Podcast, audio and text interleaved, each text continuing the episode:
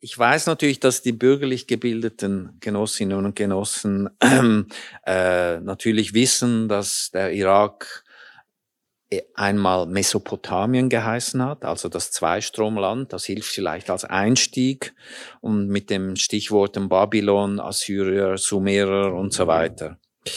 Wie auch immer, nach dem Zusammenbruch all dieser antiken Großreiche versank das Zweistromland eigentlich in ein namenloses Dasein bis dann ähm, die von der Arab arabischen Halbinsel her die ähm, Invasion der übrigen heute arabischen Länder stattgefunden hat und ein Großreich zuerst der Umayyiden und dann der Abbasiden geschaffen wurde.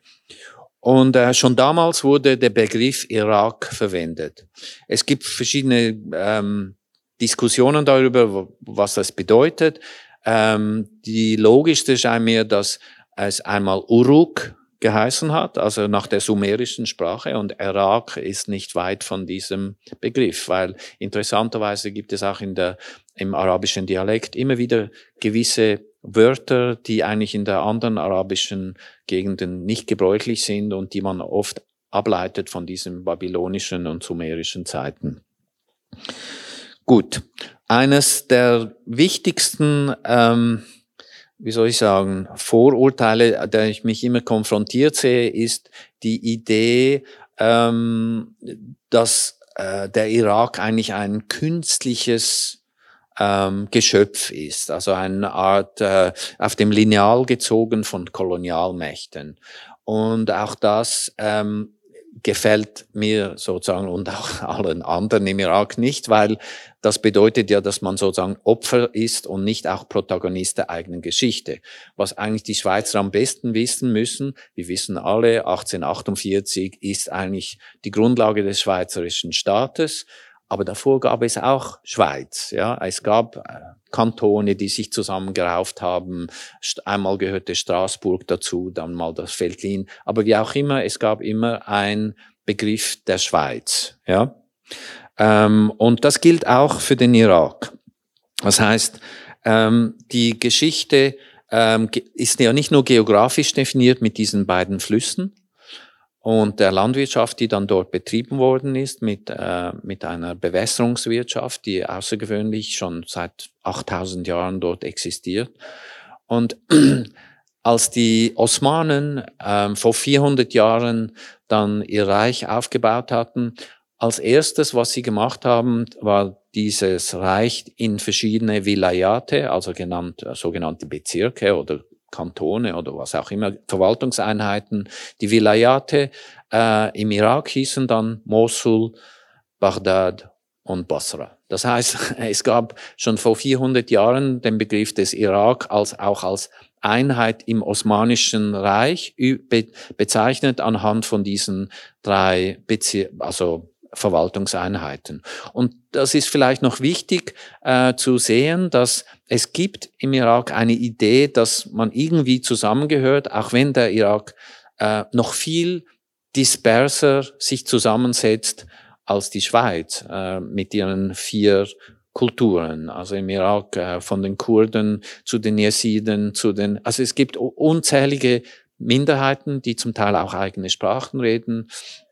Also als Beispiel zum Beispiel, äh, Bagdad war bis 1951 zu 30 Prozent jüdisch. Und äh, das wissen die wenigsten Leute. Und auch äh, die anderen 30 Prozent christlich. Also äh, das ist vielleicht noch wichtig zu verstehen, dass dieses, dieses Land eigentlich nicht einfach ein islamistisches Hintergrund hat, sondern es ist wirklich von Anfang an von Diversität geprägt. Ähm, das, das heißt, die, diese ganzen Geschichten, auch wegen den Engländern und den Franzosen, die da im Nahen Osten ihre Grenzen gezogen haben, äh, es stimmt, es gab ein Sykes-Picot-Abkommen, das sagt euch vielleicht etwas, das ähm, 1917 zwischen Frankreich und England geschlossen wurde. Aber das regelte eigentlich nur ihre eigenen Beziehungen. Äh, wer welche Seite kriegen sollte. Aber der Irak selber wurde dann ausgehandelt, wenn man so will, durch die englische Invasion gegen das Osmanische Reich. Äh, 1917 ähm, starben übrigens 40.000 Inder im Irak und äh, 1000 englische Offiziere. Und ähm, dadurch wurde der Irak in den Einflussbereich des, des englischen Empire ähm, gebracht. Ähm, die Engländer wollten aber nicht nochmals eine Kolonie, sondern wollten es einfach kontrollieren. Und ihre Idee war dann einen Prinzen aus Saudi-Arabien zu nehmen und ihn einzusetzen als König im Irak. Ähm, in diesem Prozess der Nation Building an, an diesem Moment war es so, dass die ehemaligen Notabeln des Osmanischen Reiches von den großen Familien in Mosul, Bagdad und Basra mit den Engländern darüber verhandelten, wie dieser neue Staat ähm, aufgebaut werden sollte und wie der funktioniert soll, funktionieren sollte. Okay. Und ähm, ähm, dieses, dieses, dieses, das wurde bis 1921 abgeschlossen.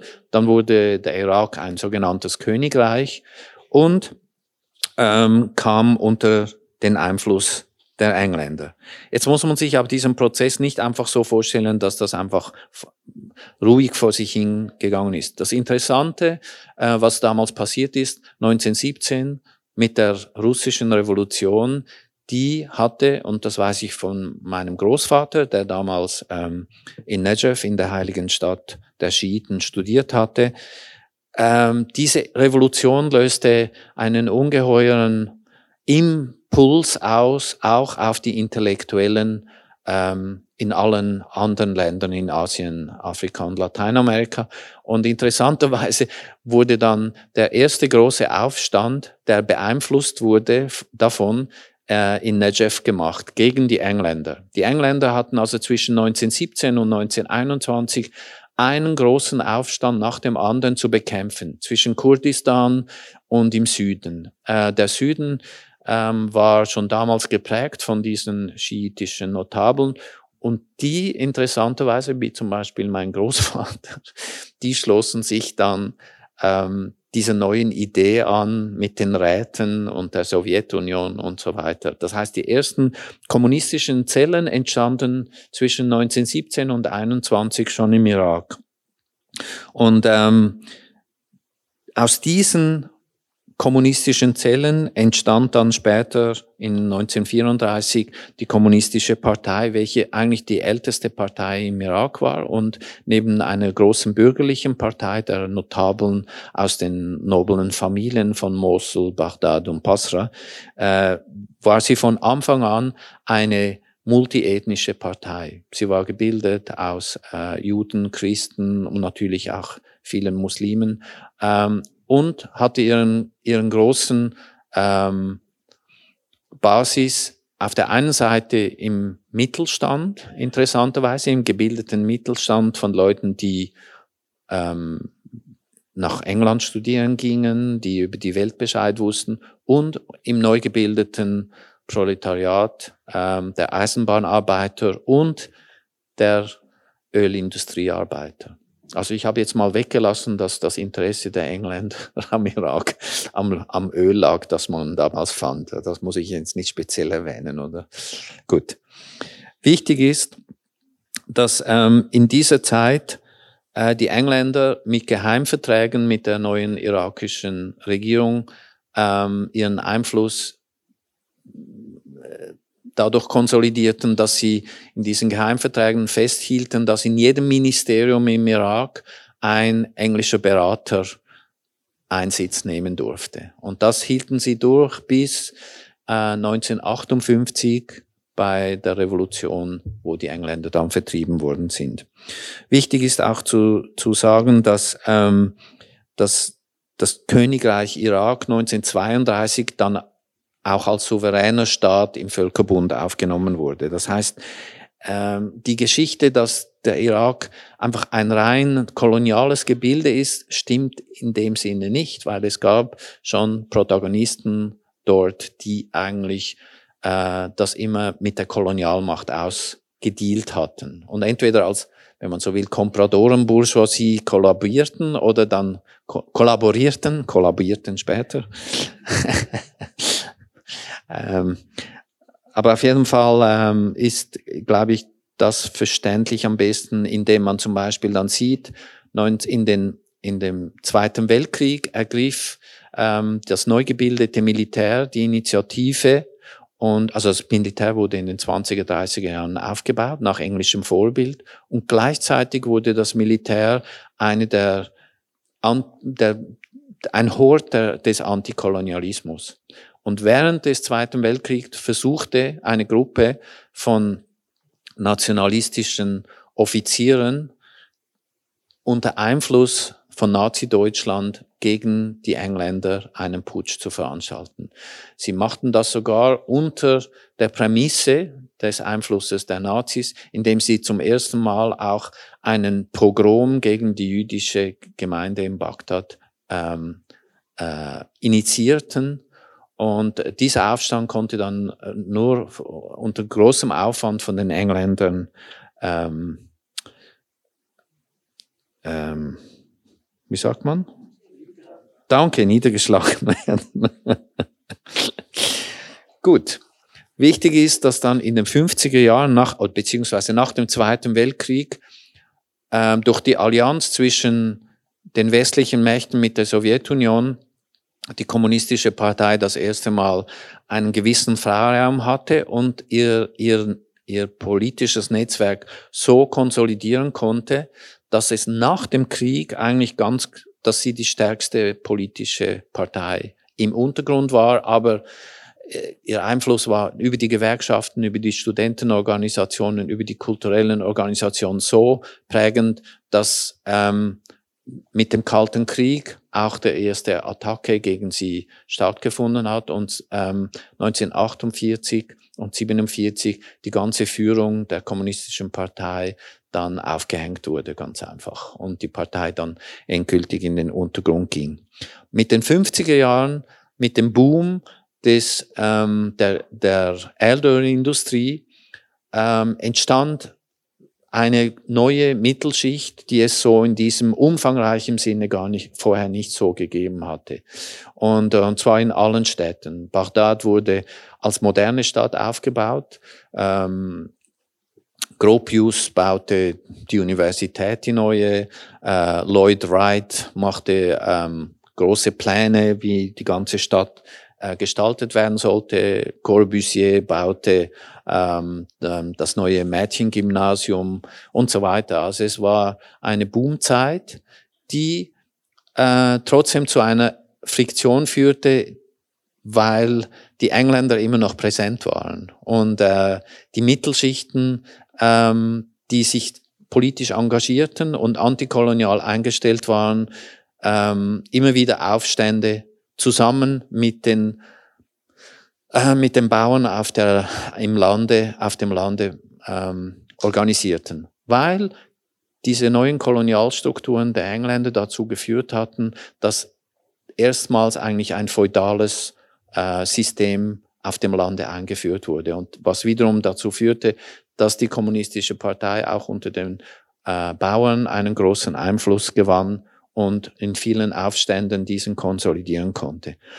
Das führte dazu, dass dann 1958 kam es zur großen Revolution. Die entstand eigentlich durch einen Putsch von patriotisch-nationalistischen ähm, Offizieren, äh, in, einem, in diesem blutigen Putsch wurde eigentlich gleich als erstes die ganze Königsfamilie ausradiert und getötet.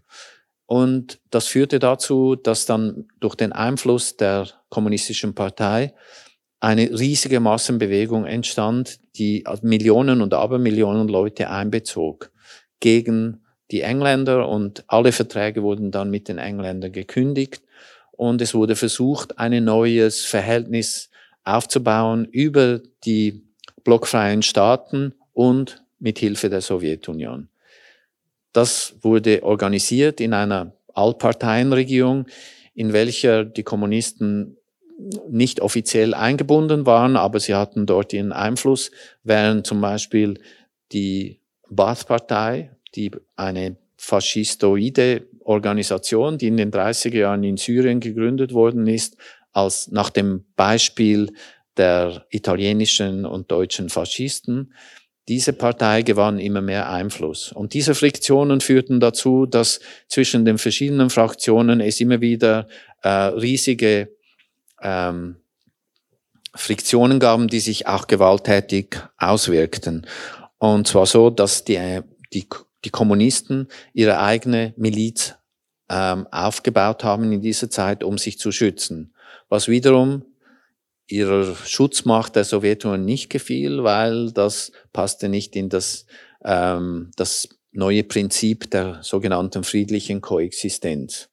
Das heißt, äh, die kommunistische Partei und die einfachen Leute kamen damals in einen Clinch, weil sie eigentlich sich wehren mussten und gleichzeitig ähm, das nicht hätten tun dürfen. Und das ist vielleicht noch wichtig zu wissen, weil in Bezug dann auf die 60er Jahre, weil ähm, die Fraktion in der, in der Regierung um, um die Baas-Partei wurde damals, hatte einen eigenen, äh, die Baas-Partei hatte eine eigene Gruppe, die diese Gewalt vorantrieb. Und einer der, derjenigen, die diese Gruppe anführte, war Saddam Hussein. Und er hat sogar versucht, den, äh, den Militärrat, den, ähm, den Führer des Militärrates umzubringen und wurde dann, das ist belegt, vom CIA gerettet und nach äh, Kairo gebracht. Das heißt, seine Beziehungen mit den Amerikanern begannen schon Anfang der 60er Jahre. Und ähm, das ist wichtig zu wissen, weil 1963, wo ähm, klappte der Putsch der ich sage jetzt mal, der Fraktion innerhalb des Militärs, die sich wieder dem Westen anbinden wollte. Und dann ging eigentlich die ganze kommunistische Partei, wurde, also starben Tausende und Abertausende Mitglieder, es gab ein, äh, überall Aufstände, aber die alle niedergeschlagen wurden vom Militär. Und, muss man auch sagen, die Sowjetunion unterstützte ihre Mitglieder nicht. Die kommunistische Partei ging in den Untergrund und fünf Jahre später ähm, kam Saddam Hussein mit seiner Entourage der Baas-Partei in einem Putsch an die Macht. Und das ging so, weil sie in diesen fünf Jahren ihre Zellen hauptsächlich im Militär neu aufgebaut hatten. Also sie waren nie eine soziale Bewegung, sondern hatten immer über den militärischen Apparat die Absicht, die Macht zu gewinnen.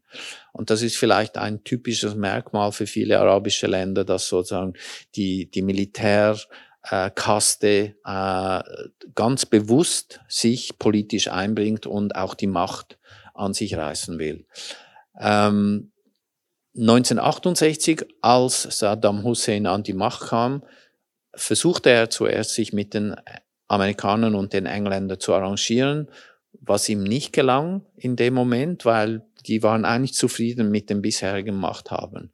Also ging er in die Sowjetunion und unter Brezhnev und Kosygin, den Eltern von euch sagen ja all diese Namen noch was, äh, wurde er empfangen und es wurde ein, ein Abkommen zwischen dem Irak und der Sowjetunion abgeschlossen, welches dazu führte, dass die USA und, und die Engländer noch dezidierter gegen den Irak ähm, gingen, was wiederum dazu führte, dass ähm, im 1973 zum ersten Mal die Erdölindustrie verstaatlicht wurde. Dieses, dieses Programm der Verstaatlichung der Erdölindustrie gab es schon in den ersten Programmen der Kommunistischen Partei seit den 30er Jahren, aber erst dann wurde es erschlossen. Und das war dann das Problem, ähm, dass, äh, ich sage jetzt mal so, dass die Kräfte, die das eigentlich vorangetrieben hatten, davon ausgeschlossen wurden. Auf Druck der Sowjetunion musste die Kommunistische Partei eine Einheitsfront bilden mit der neuen faschistischen Partei was dazu führte, dass sie einfach besser abgeschlachtet werden konnten. Bis 1979 war eigentlich die ganze Partei wieder im Untergrund ähm, und äh, die, alle Parteiführer waren entweder im Exil oder im, ähm, ähm, im Untergrund im Irak. Und das ist vielleicht noch wichtig zu wissen, weil äh, das war eigentlich der Einfluss der Kommunisten innerhalb der Gewerkschaften und den Studentenorganisationen äh, war so stark, dass wirklich ein Großteil dieser Leute physisch liquidiert worden sind und die Diktatur eine wahrhafte faschistische Ausführung dann an den Tag legte. Das ging in meiner Zeit, als ich zur Linken kam, hier äh, immer wieder vergessen, weil oft alle sagten, ah, der Irak ist ja toll, er lehnt sich an die Sowjetunion an und dann ist ja alles in Ordnung. es war leider das Gegenteil äh, in diesem Verständnis der Linken hier. 1979 wurde dann, also 1980, mit 1979 säuberte Saddam Hussein den ganzen Parteiapparat und konzentrierte die Macht nur noch auf sich selber, was ihm dann da erlaubte, 1979, erinnert euch, Khomeini kam an die Macht, die, die ähm, iranische Revolution. Und 1980 begann Saddam Hussein den ersten Krieg gegen Khomeini, gegen den Iran. Und ähm, das ist vielleicht noch wichtig zu verstehen. In diesen 80er Jahren, der, der Krieg dauerte fast zehn Jahre, wurde der Irak von neuem, von, also speziell Saddam Hussein und seine Macht, von den USA und ihren Geheimdiensten mit allen Informationen äh, beliefert, ähm, die sie brauchten, um die militärische Front gegen den Iran ähm, effizient aufbauen zu können. Ich nehme an, dass sehr wahrscheinlich unsere Schweizer Firma Crypto auch ihren Anteil da geleistet hat und ähm, diese Informationen auch so dann, weil die Iran kaufte ja damals Dechiffrierungsmaschinen von Crypto. However, ähm, Ende der 80er Jahre war, waren beide Länder ökonomisch am Abgrund und praktisch zerstört. Eine Million Opfer auf jeder Seite. Ähm, ein, ein Desaster, den man sich hier nicht vorstellen kann. Und innerhalb dieser zehn Jahre war auch der Irak sozusagen weggekommen von Aufbau der, der Moderne im eigenen Land und es gab nur noch eine Mangelwirtschaft. In dem Moment versuchte Saddam Hussein, sich zusätzliche Erdöleinnahmen ähm, zu organisieren. Es gab zum Konflikt zwischen Kuwait und Irak. Viele denken, das war irgendein Größenwahnsinn von, von Saddam, aber es gab eine, eine ganz konkrete ähm, äh, wie sagen wir, Grund, um diesen Krieg zu beginnen, weil es gab in einem umstrittenen Gebiet, in den neu, sogenannten neutralen Zonen im Süden des Irak, äh, Erdölfelder, die von den Kuwaitis mit neuen Bohrmethoden in der Horizontale abgezapft wurden auf dem Gebiet der, der, der Irakis. Und äh, damals hat ja Saddam Hussein dann die amerikanische Botschafterin zitiert und sie gefragt, ähm, können wir die Kuwaitis zur Raison bringen? Und die sagte ihm, wie wir jetzt heute wissen, sie wusste es selber nicht.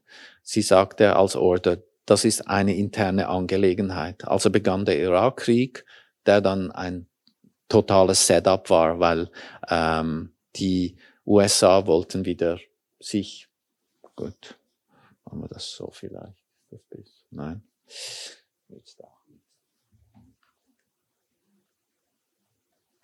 Ähm, was den Irak in den 90er Jahren noch tiefer in den Abgrund stürzte. Die 90er Jahre, ich ja, ich kann es schon genau ablesen. Müsste nicht offen sein. Mal, müsste offen sein, aber dann kann ich da nicht lesen. Gut. Ähm, aber es sieht auch schön aus. Also, also, ich, bin, ich komme ja eh gerade zum Ende, weil äh, die 90er Jahre, äh, die 90er Jahre waren ja eh ein, ein ähm, sozusagen das Ende des, des alten Staates des Irak, der in den 30er, 40er, 50er Jahren aufgebaut worden ist und äh, durch das Embargo, das dann erfolgte nach dem 91er Krieg, muss man vielleicht auch nochmal erinnern, die Amerikaner sind damals einmarschiert und haben gesagt, äh, das irakische Volk soll sich befreien. Sie haben den Kurden einen Status garantiert mit der Lufthoheit. Damals installierte sich die beiden Warlords Barzani und Talabani und organisierten ihren eigenen neuen Staat, Kurdistan, im Norden des Irak. Während im Süden es zu einem riesigen Aufstand der schiitischen Bevölkerung kam, der dann mit Erlaubnis der Amerikaner von Saddam Hussein Elitetruppen blutig niedergeschlagen worden ist. In innerhalb einem Monat starben 300.000 Leute. Ähm, das muss man sich immer wieder äh, vorstellen, dass diese Aufstände äh, in diesen in diesen Gebieten schon eine lange, lange Geschichte hatten. Vielleicht muss ich noch sagen, der erste große Aufstand wurde von der Kommunistischen Partei 1968 organisiert, als Saddam Hussein an die Macht kam. In diesen Sumpfgebieten im Süden des Irak wurde eine Guerilla aufgebaut, zusammen mit den Kurden im Norden, der dann niedergeschlagen worden ist. Das heißt, es gibt eine lange Tradition dieser Aufstände gegen die staatliche Macht, die in ihrer diktatorischen Art und Weise die Menschen unterdrücken wollte. Wie auch immer, ihr wisst, ihr kennt die ganze Geschichte. 2003 kam es zum nächsten Krieg, ähm, die nächste Invasion der Amerikaner, die damals ähm, unter dem Junior, also Bush Junior, der Bush Senior hatte ja den 91er Krieg ähm, gemacht. Bush Senior, äh, Junior mit Cheney und Rumsfeld, dieser ganzen Gang, die eine Idee hatten, die Welt neoliberal neu zu organisieren. Das heißt, einen Staat zu zerschlagen, damit er dann ganz neu aufgebaut werden könnte, unter dem Vorwand der ähm, Massenvernichtungswaffen. Eine nächste Lüge, die, wie wir wissen, wurde dann dieser Krieg organisiert, um dann den den alten Staat im Irak vollständig zu zerstören, was dann auch gelungen ist. Ähm, was wichtig ist jetzt zu wissen, dass seit 2003 nach dem Exodus von vier Millionen Leuten aus der Mittelschicht, äh, in, von der Intelligenzia bis zur äh, alle Ingenieure, alle Ärzte, alle diese vier Millionen sind in den 90er Jahren ausgewandert, war 2003 tatsächlich der Irak an einem Punkt des Neubeginns. Und die neue Generation, die damals ähm, geboren ist in den 90er Jahren, kannte keine Diktatur mehr in ihrer Erinnerung, kannte nur noch den Krieg, das Desaster und den neoliberalen Aufbruch. Was hieß, es gibt Milizen, es gibt einen Staat, der existiert eigentlich nur auf der Ebene der Korruption. Ähm, der Begriff des, des, äh, des Geschenkes ist ein ein alltäglicher Begriff geworden im Sinne der Korruption. Das heißt, man gibt jedem Geschenke, damit überhaupt irgendwas funktioniert. Das ganze früherige perfekte Infrastruktursystem von Elektrizität, Wasser und ähm, allen anderen äh, Feldern, Post, äh, Telefon und so, brach zusammen und wurde von 2003 alles neu aufgebaut, wenn man so will, auf einer neuen digitalen Ebene.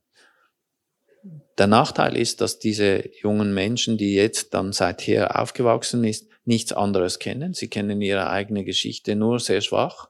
Und gleichzeitig wissen sie dank dieser neuen Medien, jeder hat ein Smartphone und so, wissen sie alles ganz genau, was auf der Welt läuft. Sie wissen auch über die Diaspora, die, diese vier, fünf Millionen, äh, die überall in der ganzen Welt leben, wissen sie sehr genau Bescheid, auch über die Grundrechte der Menschen, wie es anderswo ist, und fordern diese Rechte auch für sich selbst ein im Irak. Und das äh, wäre jetzt der Moment, wo ich, glaube ich, übergebe an meine irakischen Kompatrioten. Dankeschön vielmals, Samuel.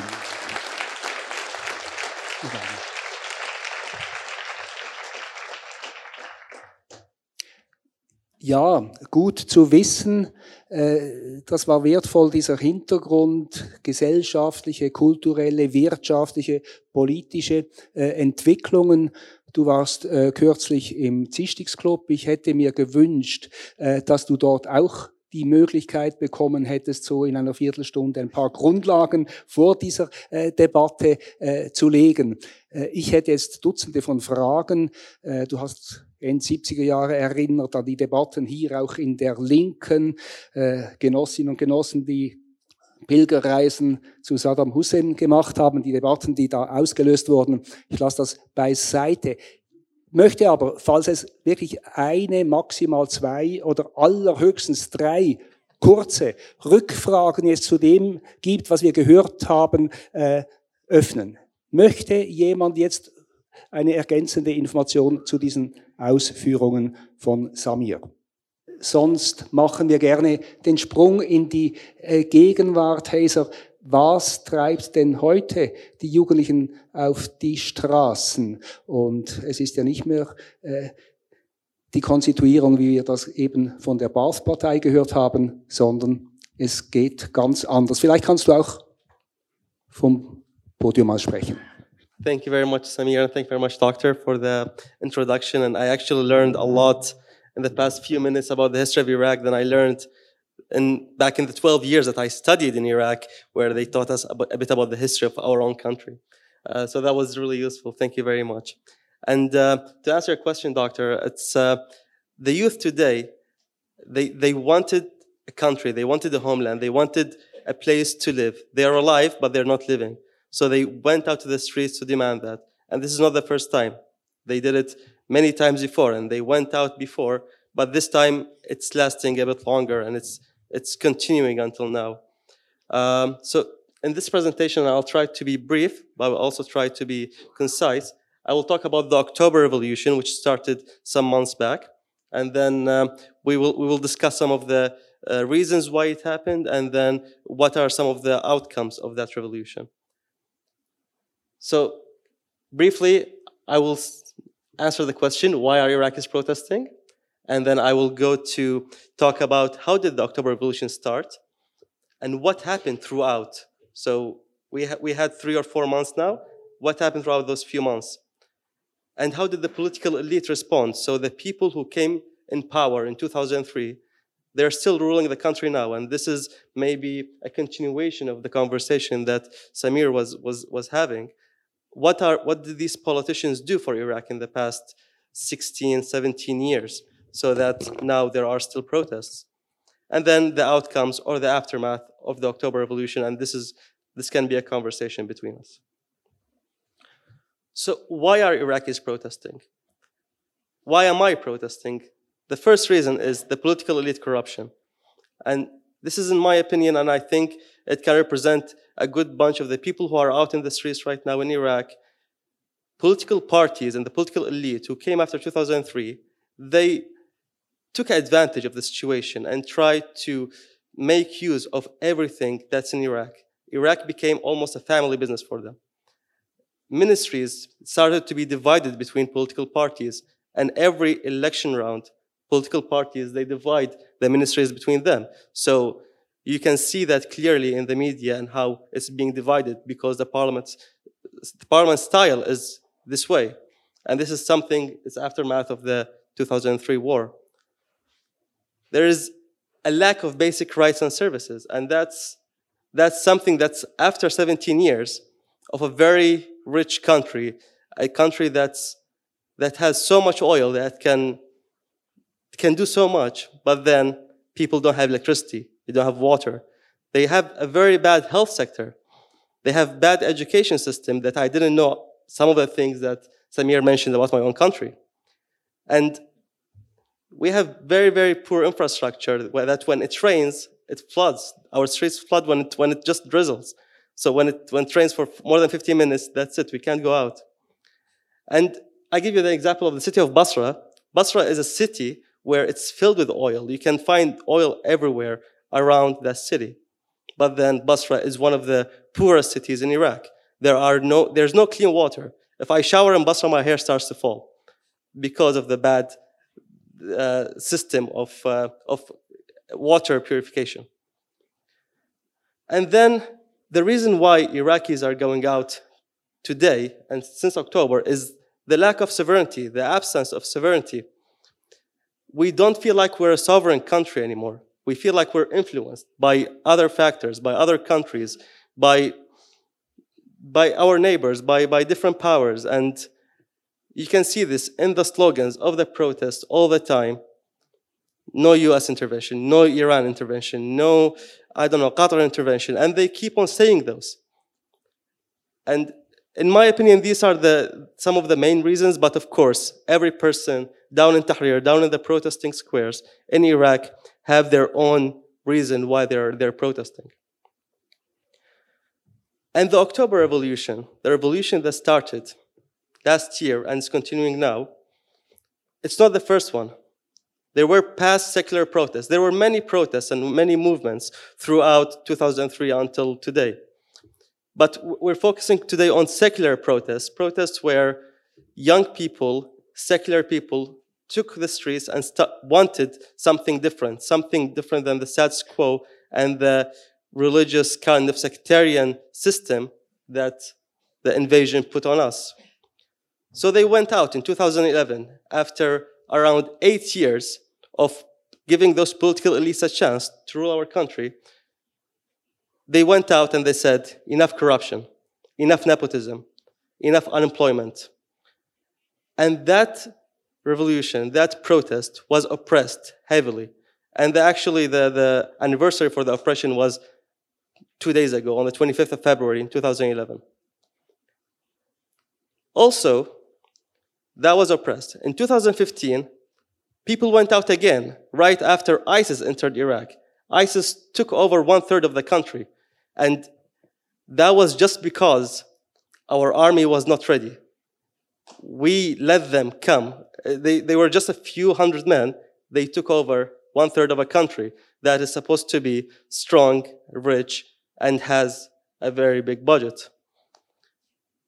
People realize that it's the political elite's fault again that ISIS are in the country, that there is still corruption, that there are political quotas, and that young people, they, it's not easy for them to get jobs because there's bad education. The health sector is still bad, and everything was still the same. That revolution was sadly stolen by one of the political elites who came back, and we will talk about that later. And his name is Muqtada Sadr.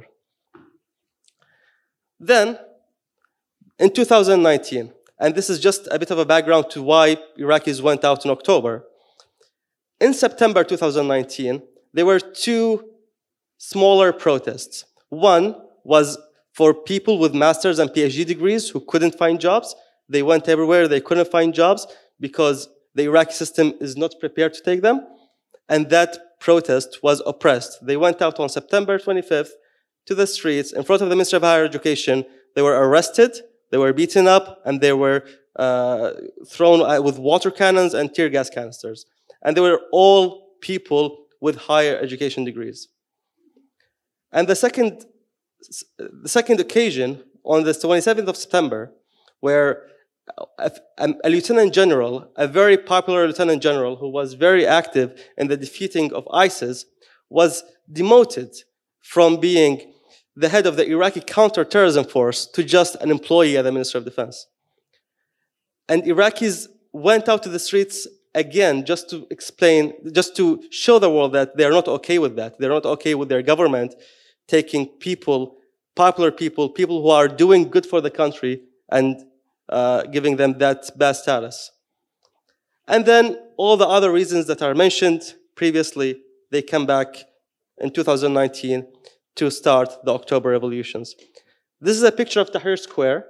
It's the main square in Baghdad where people took that square over, they put their tents, they start uh, having small infrastructure uh, slowly to, to have a sustainable small community inside that square. And what happened? On October 1st, after those two protests were suppressed, on October 1st, and before that, there were calls for protests in Baghdad and other cities. There was no central leadership. No one was really responsible to call out those protests. It was mostly young people. On social media, I just see everyone sharing, let's go out on the street, let's go and see uh, demand our rights. Let's go out and just show the world that we are not okay with this. And it was very peaceful. People were just in the street. They were just playing music, trying to protest with slogans and with the Iraqi flags, nothing else.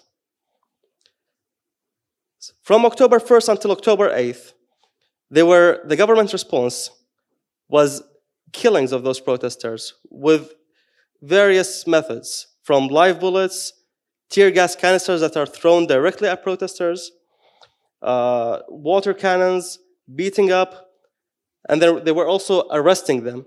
And they were looking the other way, when the other way when the protesters were being abducted by militias, by third-party members, by God knows who. They were unknown snipers on October 1st and 2nd and 3rd. That no one, no one, until now, no one can confirm who those unknown snipers were.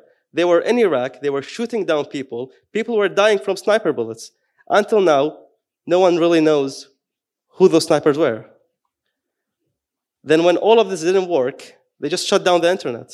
And they said, okay, they can't communicate, they can't get the message to reach the outside world. Maybe it will stop, but it didn't. Because there were media institutions as well. And then they burnt them down. There were government officials and sometimes militias went down to media institutions. They tried to close them in an official way, and they burnt some of them. And then when all of this didn't work, there were conspiracy theory accusations. Oh, these are from the West. These are people who are trying to get the US to influence the Iraqi, you know, Shias, or they're trying to influence our religion or trying to do different things. At the time, this huge Shia pilgrimage was happening. So what the protesters did is that they said, we will pause our protests and we will give you some time because we are not conspiracy theorists. We are not, we don't want American influence or whatever influence. We can let the Shia do their pilgrimage and then we will come back after a few weeks when the pilgrimage is over. So they paused it and this, the protest stopped for some, some time. Then on October 19th, when the pilgrimage was over and everyone went peacefully to their houses, protesters are back. And they start calling. They gave the government six days. They, they start calling for a big protest on October 25th. And on October 24th, protesters, because they were so eager for the past month, they went back on October 24th just to take a space in that square. They wanted to just stay there. And I have a lot of friends who went there they got their shisha, they got their carpet, and they got their tent, and they just sat there on the night of the October 24th. And then, on October 25th, tens of thousands of people were all over the streets in 10 different cities of Iraq. Iraq has 18 governorates, 10 of them were paralyzed. Protests were everywhere. And this is something that no one was really expecting, but it happened.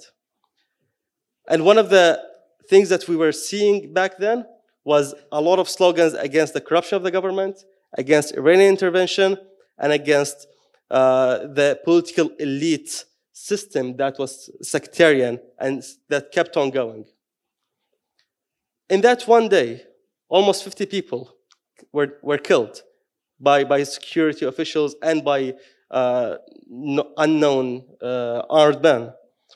And until now, we don't know who killed them from those unknown armed men. You can see in the picture here, this is, this is a tuk-tuk.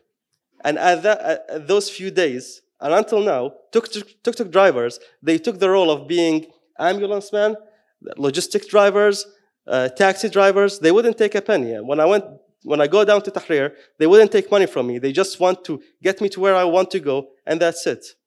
They left their jobs, they left their families, and they wanted to help as much as they can because this, this level, they're the ones who are mostly damaged by the system and by this corruption that's happening.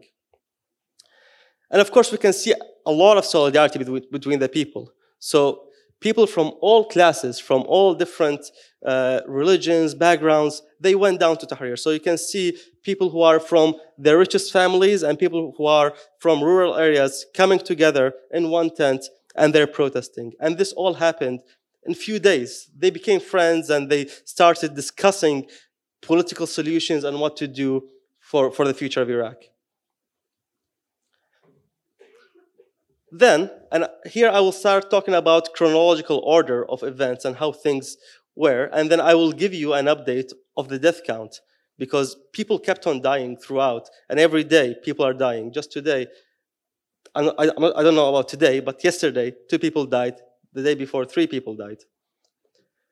From October 25th until early November, there were chants against the Iranian intervention people took the streets again in cities where it's Shia majorities, and they started ripping down Khomeini pictures and Iranian politician pictures. They went down to the Iranian consulate in Karbala and they tried to torch it, they tried to burn it. At the time, PMF, the Popular Mobilization Forces, which is a Shia paramilitary uh, force that is that exist within the Iraqi state, they started fighting between each other. Some of them wanted to benefit politically from these protests, and that's why I said the protests were stolen a while back, because they tried to steal it again this time. And there were burnings and deaths of people by those paramilitary forces between each other, and they tried to blame that on the protesters. Then protesters went down to just political parties headquarters in certain cities, and they tried to burn them just to show the world that we are not okay with this political elite. Those people do not represent us.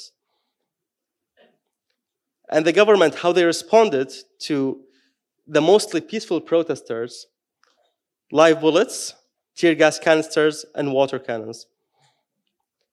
And throughout this few days, it's not even two weeks, the death count was 319 people. And that's official number from the Iraqi government. It's probably much, much, much more. And the people who are injured, and many of them are paralyzed now, and we're trying to collect donations as much as possible to just help those who are injured. There are 15,000 at the time, in November, in early November. The government tried again to, to shut down the internet, and there are, the internet comes down for one day and then it, it goes down for a week. And it was, it was really bad at the time.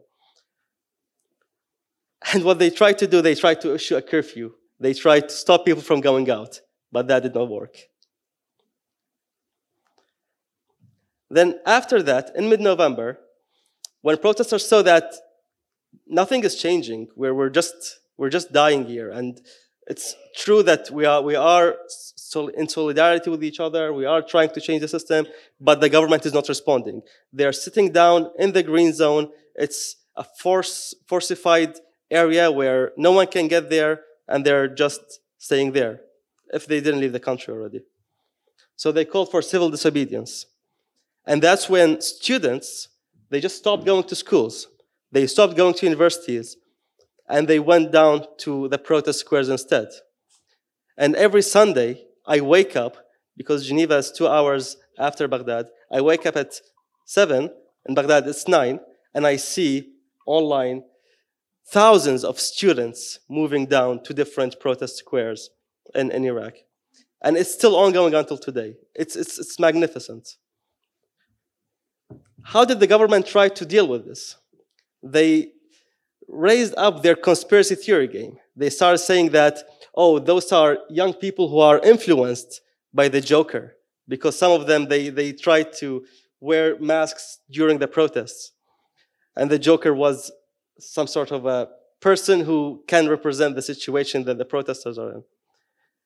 Then they start calling them Baathists, because they're mostly 18 and 20 years old. How can they be Ba'athists? But they call them Baathists anyway. And then when that didn't work, they tried to call them trying to bring back ISIS. And all of these different excuses, they didn't work. Uh, protesters stayed there and they just held the Iraqi flag and they stayed strong. They created their own sustainable communities within, within Tahrir Square, within the different protesting squares. And this pressure, alongside with closure of some roads and the different political pressure that was uh, put made the prime minister resign after that count reached 360 people on the 29th of November. So after almost two months of protesting, the prime minister said, thought he, he should resign. But he knows that there is no alternative for him. So until now, he is still prime minister. And we are in October, November, December, January, five months later. In December, what's happened is, again, people, protesters, they, they start seeing more and more of the Iranian influence.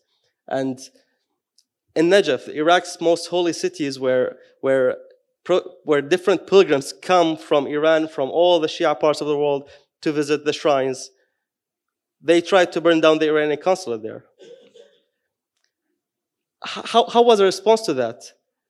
Random people start coming to the, to the protesting squares and just stabbing people. No one until now knows.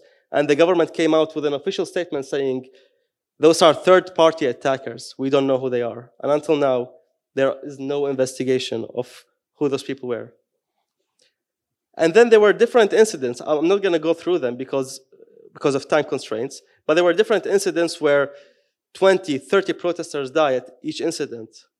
And then the government responded again to one of the protesters' demands, which is a new elections law.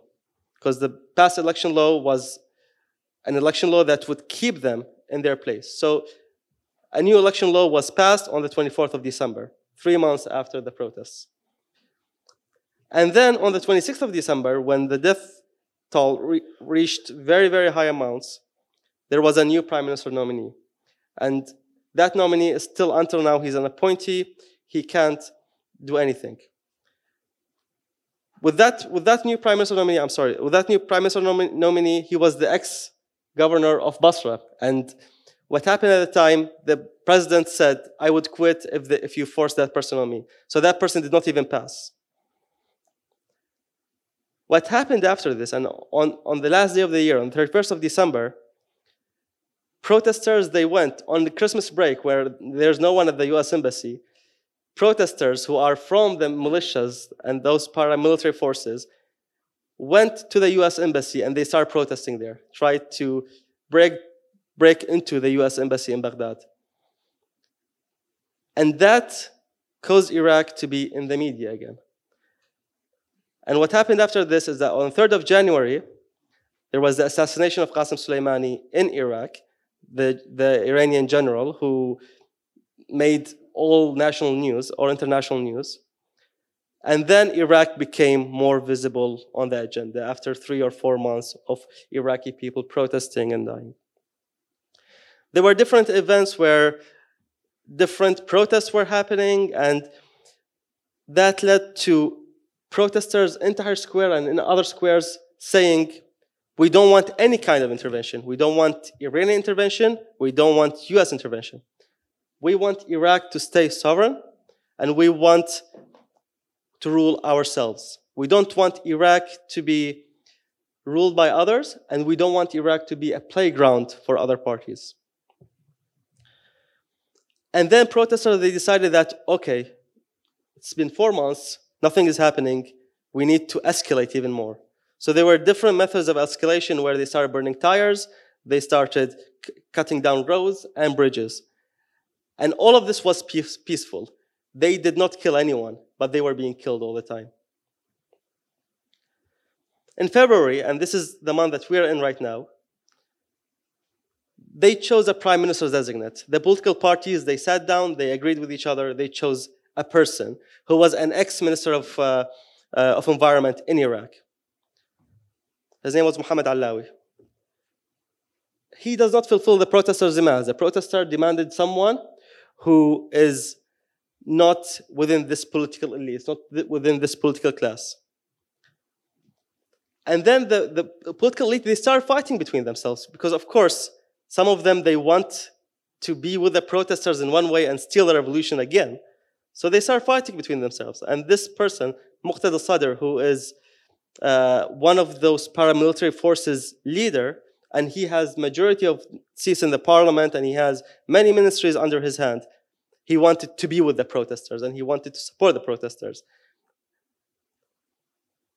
And that's when the protests lost some of its momentum because protesters, secular protesters, people like me in Tahrir Square, they, they saw that supporters of this religious militiamen are coming down and they're trying to take over. But there were still protests. There were still students coming every Sunday thousands of students coming every Sunday. There was still movement that's happening. So there's still a lot of oppression by the government forces. And what they did recently, and this, is, this was just last week, they started using hunting rifles. Rifles to sh- shoot in huge blasts where it can hit as many people as possible with as many small pieces as possible. And we have a lot of people who are injured because of those things. And on, on the 25th of February, which I said was the uh, memory of the revolution 2011, there was another call for protest where tens of thousands of, protesters came to different protesting squares all over the country. And here's Muqtada Sadr, where he tried to steal a protest. He tried to have his own protest. He tried to have his own anti-US protest without having the anti-Iran slogan. He left the anti-Iran slogan out of it. And you can see one of the pictures from that protest. And then when my, my friend Zahra will introduce some of the pictures and some of the art from the revolution, you can see the real protesters and who they are. And this person, Muqtada Sadr, who has part of the government, he has many of the parliament seats, he has a lot of the uh, power when it comes to decision making, he goes out and he says, I'm with the protesters, which doesn't make any sense. And this is why he's trying to steal this protest. And he has his own people, a lot of supporters who are called the people with the blue hats, and they go down to the protest. They're identified by their blue hats, and they try to do different things. And I can talk about this for hours, but I'm sorry, we don't have much time. The outcomes of this, of this Iraq October Revolution, less classism and sectarianism. So, amongst Iraqis, and especially Iraqi youth, this protest got everyone to come together. The sectarian divisions that were created intensely after 2003 and intensified in 2007, 2008 with the sectarian war, they were evaporated. Now no one talks about sectarian uh, sects and religions except in the, in the parliament and the, in the political class when they're trying to divide the different things between them. Classism as well. People from all classes go down to Tahrir. They protest together. They eat together. They do everything together. It doesn't matter who's from which family and who lives in what area. Tahrir became a small city. Protesting squares in different governors became small cities where everyone supports each other, everyone knows each other. And when I went there, I went there for a month and it was magnificent how this community, it was so different from a few months ago when I went down to Baghdad. Because young people, they learned the lesson. They learned their own lesson from the past years, and then they learned the lesson from their families who have been, who went through a lot. And that's why it's a young revolution. And we also see a rise in Iraqi nationalism and the good kind of nationalism where you know people are proud to be Iraqi. I had a lot of friends who were ashamed to say I'm Iraqi. I had a lot of friends who just wanted to leave Iraq. I had a lot of friends who always tell me that you're crazy that you're going back home often and you're, you're trying to do things for home. Just leave everything and try to live outside and find your future somewhere else. Those friends, they changed their minds now. And they're, they became Iraqi. You see Iraqi flags all over social media in Iraq. And there was a whole campaign by Iraqis to support Iraqi national products and the products that are made in Iraq, which made a lot of Iranian made products rot in the supermarkets. There was a lot of civil awareness. People, young people, now know their rights. They know what they should get from the government. They know that we have oil, so we should get something in return. They know that there's a constitution, there are certain things that are that we can uh, talk to our politicians about. And those people are just employees, they're representing us in four years of term, and that's it. They discussed, they argued, they, they had a lot of discussion spaces within the different protesting squares.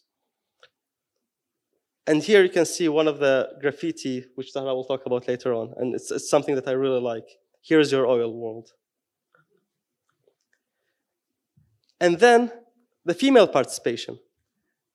In this particular protest revolution, you can see a lot of females all over the protests.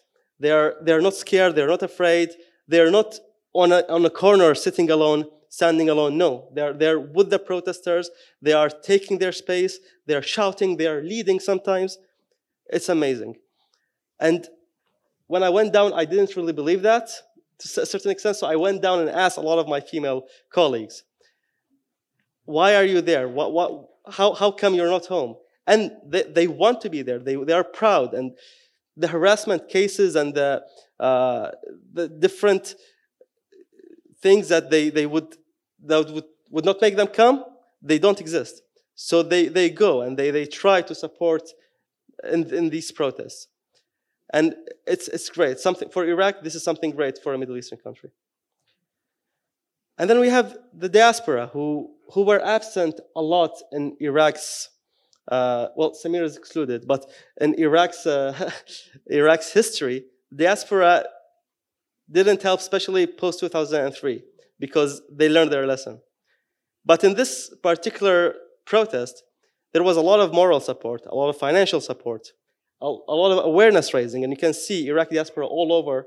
They're trying to do different things to support. And there's community creation. The people in the streets, they are creating their own communities. Here are there are two pictures, one of a marathon that was in Baghdad, and the other is of a beach that was, was created by protesters for protesters. And then there's the art of the revolution, and I will not talk about it. I will leave my colleague Zahra to talk about it. And thank you.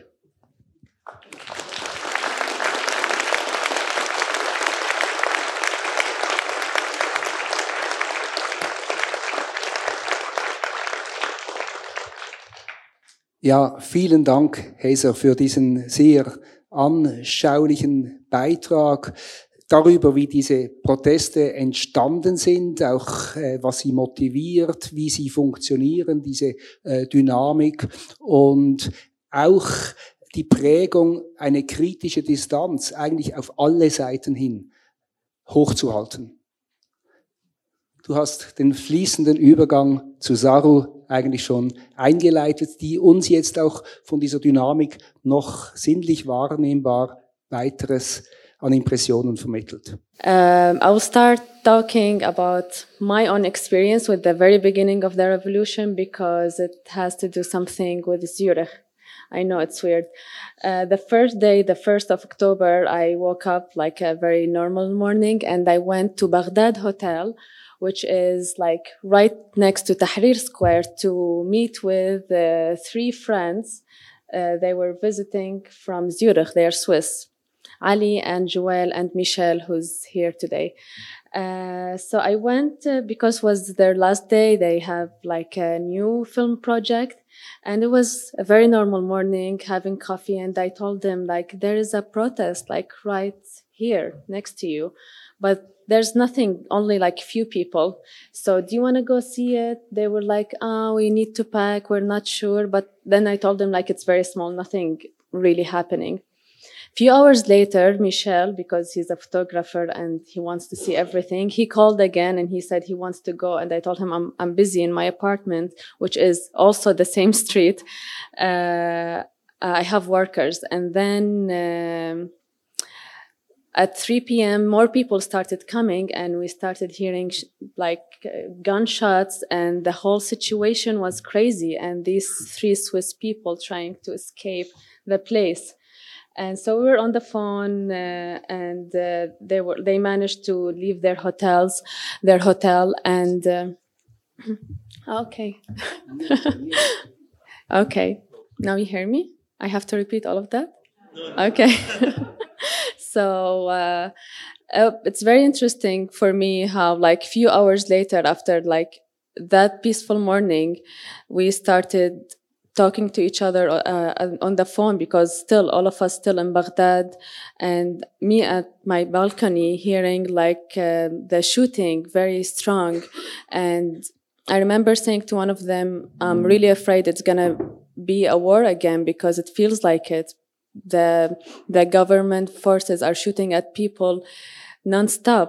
And so that was the beginning I had to tell you because it has connection to Zurich Uh, so, yes, the art of re revolution. Okay, so in the past 16 years, as you know from my friends, that a lot of protest happened in, in Iraq in different cities, mainly in Baghdad more than any other place. But this revolution, it's very different. It is different. It's uh, the revolution of the youngsters, the revolution of women and art. So I will start, you will see more visuals, like I will speak less and try to show you as much as possible about what was happening, still happening. Here you go. So Nurid Watan is the slogan of October Revolution and it means we want a homeland or we want a country. This is what everyone says all the time since the very beginning. And it's the hashtag on social media because it's very like important in the revolution. So um, at Tahrir Square, uh, many young people they stayed there full time, like sleeping for months, uh, just to witness, to participate, and to document what's happening. And just like this picture and the previous uh, video for Ali Dabdab uh, and other people, uh, they stayed there for months and they some of them just had to leave after a while or just like this past week or the one before because they were receiving death threats nonstop all the time. And a lot of them they don't leave the square even for a day or like few hours because they know uh, someone will kidnap them as Haidar mentioned the third part that the government cannot protect us from it which we all believe it's part of, from, uh, of the government. So uh, these pictures uh, are from the protest, and uh, it's very interesting how many people made projects. It's uh, very simple, but it means a lot to to encourage people to come uh, to to the protest, and it works. Always works. Like to publish pictures, short videos, and it's with zero budget, or like if they spend some money on it, it's from their own pockets like no one gives them these young people they get together like you can film i can edit uh, uh, you can act uh, let's let's make this together. And it's very important uh, because uh, always it brings more people to the square. So now i will show you um, a short video, a video piece by Mustafa Karim. Uh, Mustafa Karim, he's a young filmmaker and uh, he made uh, this video with his friends trying to show how Al Tahrir Square uh, live in one minute. Uh, and because he tried to show it as a, a, like one house with a family, because after a while of the protest, parents decided to go and uh, spend more time with their kids at Tahrir Square because they don't see them. Of course, they miss them, they're worried about them. So they went there and started actually doing things for them, bringing them stuff, uh, cooking for them, and staying there also for days and uh, washing their clothes. All of that, you see it at Tahrir Square. So it's an amazing place. It became even warmer with having uh, different age people and parents. You know, we need them. So here's the video. Tahrir in one minute. So yes, um, as uh, my friend Haidar mentioned, like people, this is this picture is in southern Iraq, Basra, that rich poor city we have. So because they also have a protest and they're being attacked, uh, protesters trying to prove even more to the whole world that we are peaceful. Uh, we're not doing but anything good, asking peacefully for our rights. So they uh, they organize like this marathon. Uh, I took pictures from Basra, so we show the other side of Iraq, and they also started like an orchestra for the revolution, and it's so beautiful. They just play music in the protest, and uh, yeah, Look at this beautiful one. And of course, the street art is everywhere. Like some streets are were like without colors for long years, and young people decided to to do it by themselves to to fix it. Okay, so we all know every, every revolution almost has a symbol, and our symbol for October Revolution is Safa al Sarai. Safa was a poet and a painter and a human rights activist since a young age. Safa, uh, even organized like some protest by himself since 2011. He's very active. He always writes on social media. I'm not exaggerating. Even sometimes he used to go to the street and protest alone with a sign. Some people used to laugh at him, but at the end, he was Safa. He was the symbol of the revolution. And uh, his quote is, uh, his famous saying is, nobody loves Iraq as much as I do. And by the first month of our revolution, uh, Safa lost his life uh, by a tear gas that fell on his head by the Iraqi government forces. And uh, yeah, he was only 26. And this is the thing uh, that our heroes in this revolution, like the age range of them is between 15 and 30. Like they're very young. These people are doing like the I don't know, like they're so brave. Like sometimes you can't believe it. So Safa's face is everywhere. We all remember his blue scarf, uh, still sharing his writings. Uh, some of his poems became songs and he, he is everywhere in the streets, in some people's houses. You see his pictures and uh, people take him as an idol. That's him with the mother visiting her son. yeah, tear gas. Tear gas, I don't know if like the news around the world is mentioning it's our biggest enemy. Like, of course, we don't die from smelling it. We die because uh, the the forces are throwing it on people's heads, and it's they use the sharp one, so it kills tens and tens of people, and still no one's doing anything about it. Uh, it became a thing like the tear gas. It's like something uh, in the talks sometimes in some sarcastic jokes. It's there. It's there.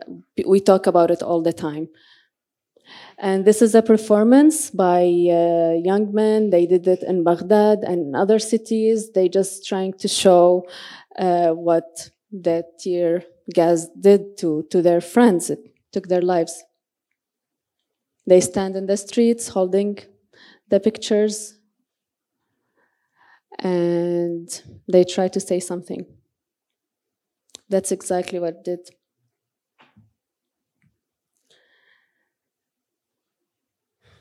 So this is um, a graffiti of Safa, and this is Omar from Nasriya, a city southern Iraq. And Omar also lost his life after taking this picture, like shortly after taking this picture, a few days.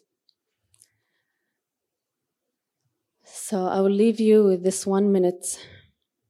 So yes, uh, this video called the moment because they don't know when, where it comes to them. They just can't tell. And uh, this video also was made by a young filmmaker, Mustafa. Uh, they just collected $200 and they made it. They all worked for free. They just needed to buy a few things to make it happen. And uh, something very interesting, like when they film these videos, they film them at Tahrir Square while something is happening at the same time on the other side of Tahrir Square. So it's really incredible how they do it while some people are bringing people to, for the first aid to help them to survive or like the force, the government forces is shooting at like other people at the same place. They make videos that someone is painting some at the same time.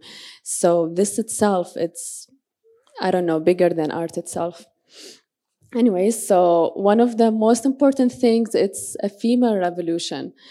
And this revolution, it's like what's happening, seeing women everywhere, not helping, as some people say, uh, they are taking their part because it's their country as well. We're not only here to help men with what they want, we're here to participate, to shout, to scream for our rights. So, um, also there being a big part of the street art and uh, making the making it themselves and also being in it. And it's the first time in a long time we see women uh, singing because like maybe in the first part of the last uh, century there were like more iraqi women singing like after years and years and like the rough history that Samir talked about, women just stopped being part of the music scene. But now, uh, with the beginning of October till now, we started seeing them more uh, in the squares singing and also making music videos uh, for the revolution or not the revolution, but it's the effect of it. So I will show you a music video, short one. It's it's in Tahrir Square by real people there. It's uh, by a female singer and a female uh, director. So yes, I'm about to finish. I know it took a lot of time, but you know they deserve it, right? um, other than this. Uh, uh, like having women in the protest, like I feel the social change by seeing the men supporting them to be there to to take their part and to say what they want. And you know someone got married at tahrir square. And this is the turkish restaurant. It's the highest building across the river from the green zone and it's also in tahrir square. So uh, protesters gathered and took over this abandoned place. It's abandoned after since 2003 and they stay in it because they sleep there. And also it's a place also to look at the green zone and to tease them with the, you know, the, the light lasers. They do this all the time at the green zone. Yeah, politicians and forces went crazy because of that.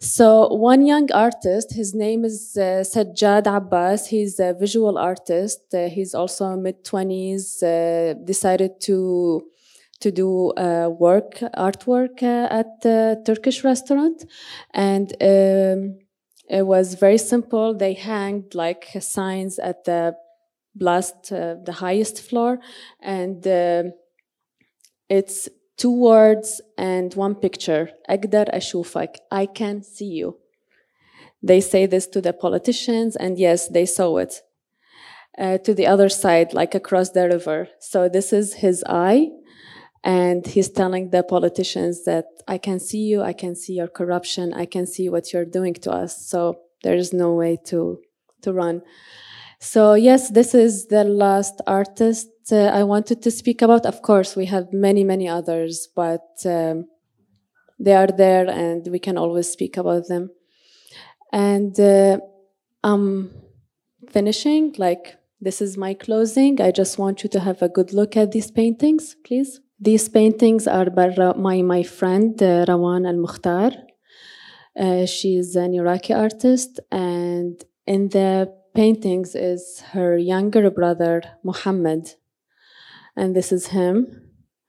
And we just lost Muhammad two days ago. On my way here, I heard we lost him because of a tear gas. Thank you.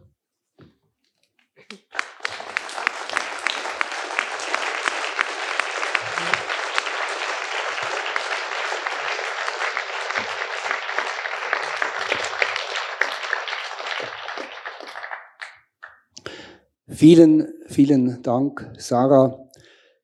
Wir haben jetzt so viele Informationen, so viele Eindrücke und wir haben alle so viele Fragen, die wir aber jetzt nicht mehr oder noch nicht diskutieren können. Von daher läute ich ein, eine ganz, ganz kurze Schlussrunde eigentlich bereits und ich hoffe auch etwas stellvertretend drei eigentlich Fragen aufzunehmen, Heider, du hast gesagt, die Jugend, die kennt ihre Rechte und sie ist bereit dafür zu kämpfen, selbst wenn sie Gefahr läuft, dabei umzukommen. Ist das auch etwas fatalistisch?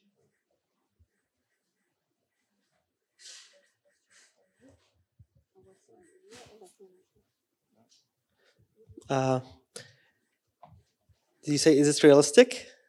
Fatalistic. Fatalistic. Well, how realistic? Yeah. How fatalistic?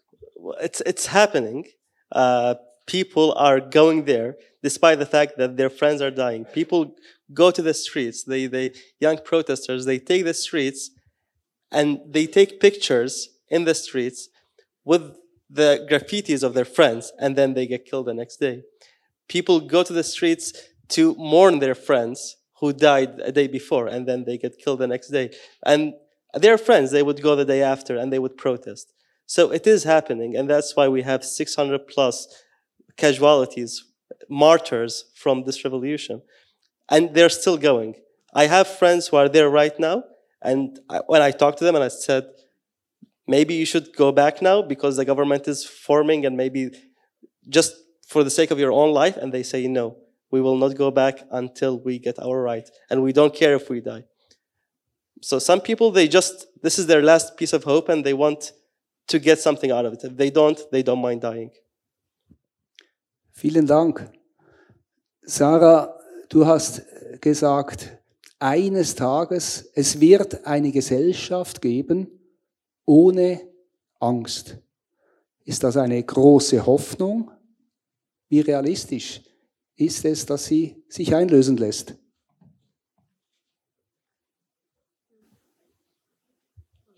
Thank you.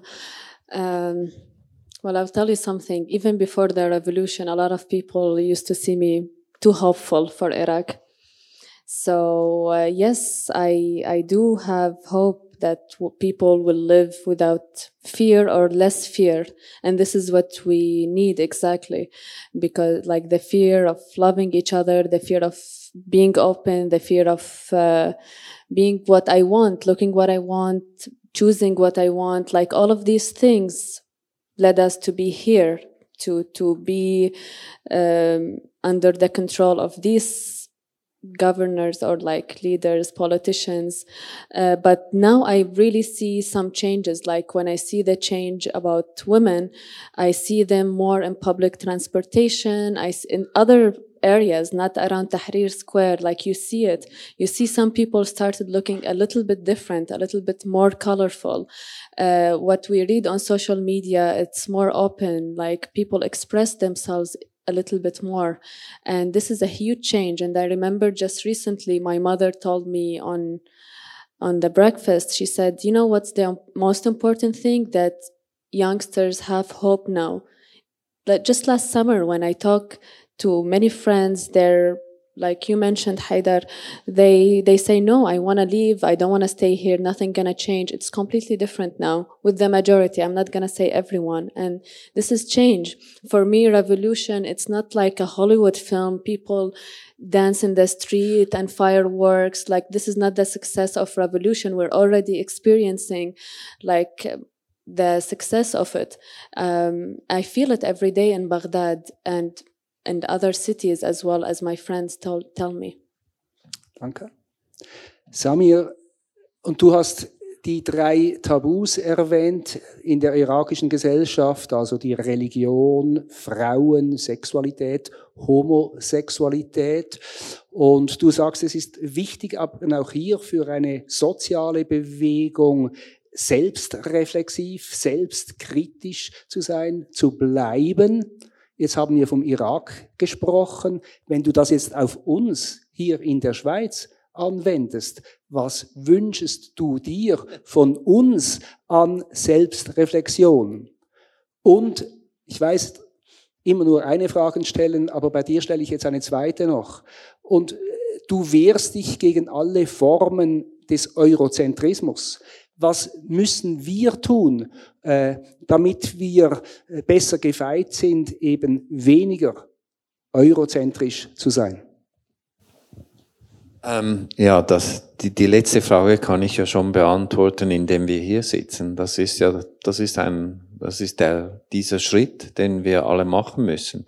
Ich habe mich ähm, in meiner Sozialisation als aus der, in der radikalen Linken in den 70er Jahren schon damals bemerkt, ähm, entweder wurde über Afrika, äh, Asien, Lateinamerika im paternalistischen Sinne geschrieben, ja, die machen dort das und das und es wurde ganz klar definiert, wie man es machen sollte und warum das es so gut ist und warum nicht.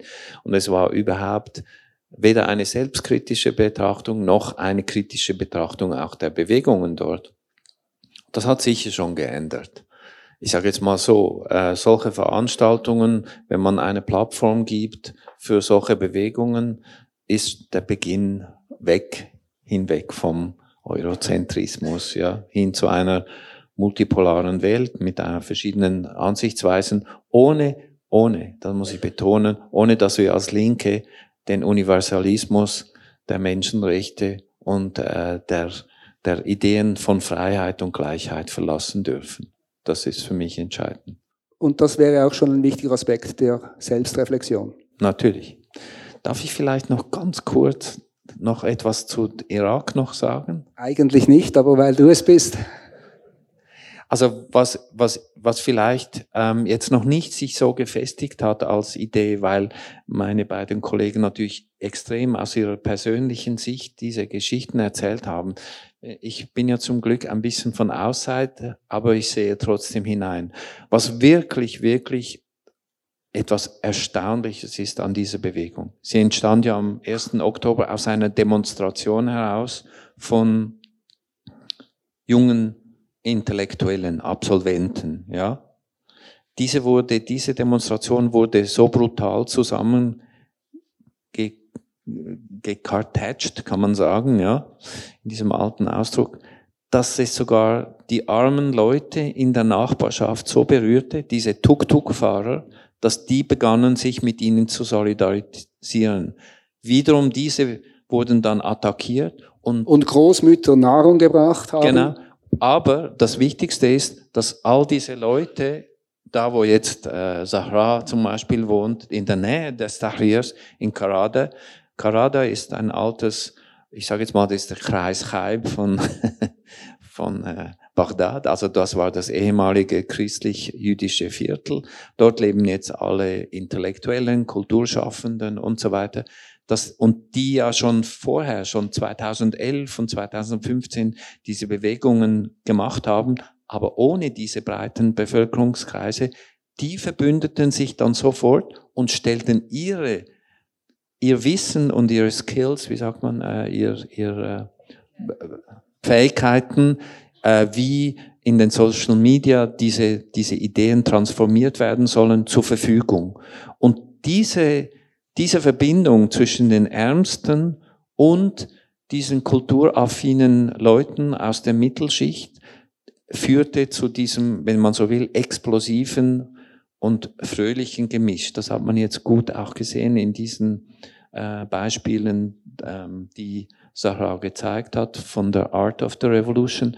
Aber was noch wichtiger mir scheint, ist, dass diese ich sage es mal, dieser informelle Zirkel von jungen Kulturschaffenden und äh, Unterschichten, Leuten, die alles riskieren wollen für eine Änderung, dass das dazu geführt hat, dass es eine Reife entwickelt hat in der politischen Aktion.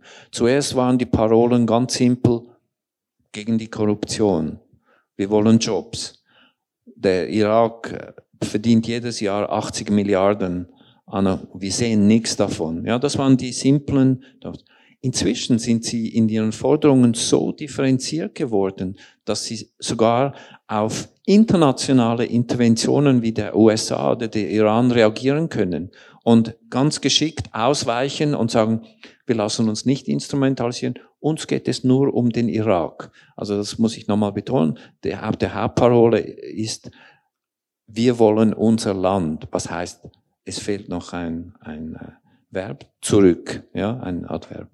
Wir wollen unser Land zurück. Und das ist das, was wiederum ähm, ein ganz geschicktes äh, Instrument geworden ist, um alle anderen zurückzuweisen und gleichzeitig auch die sozialen Aspekte zu betonen, inklusive auch Vorschlägen dass ein neues Wahlsystem eingeführt werden soll, um die Korruption zu eliminieren. Mit Vorschlägen, um neue Gerichtsbarkeiten gegen die Korruption zu schaffen. Also diese Bewegung hat mich extrem erstaunt, weil sie auf so einem hohen Niveau, also auf beiden Seiten, nämlich in der sozialen Mobilisierung wie auch in der politischen Äußerung es geschafft haben, eine Breitenwirkung zu entwickeln, die ich selten in meinem Leben gesehen habe. Herzlichen Dank und alles Gute.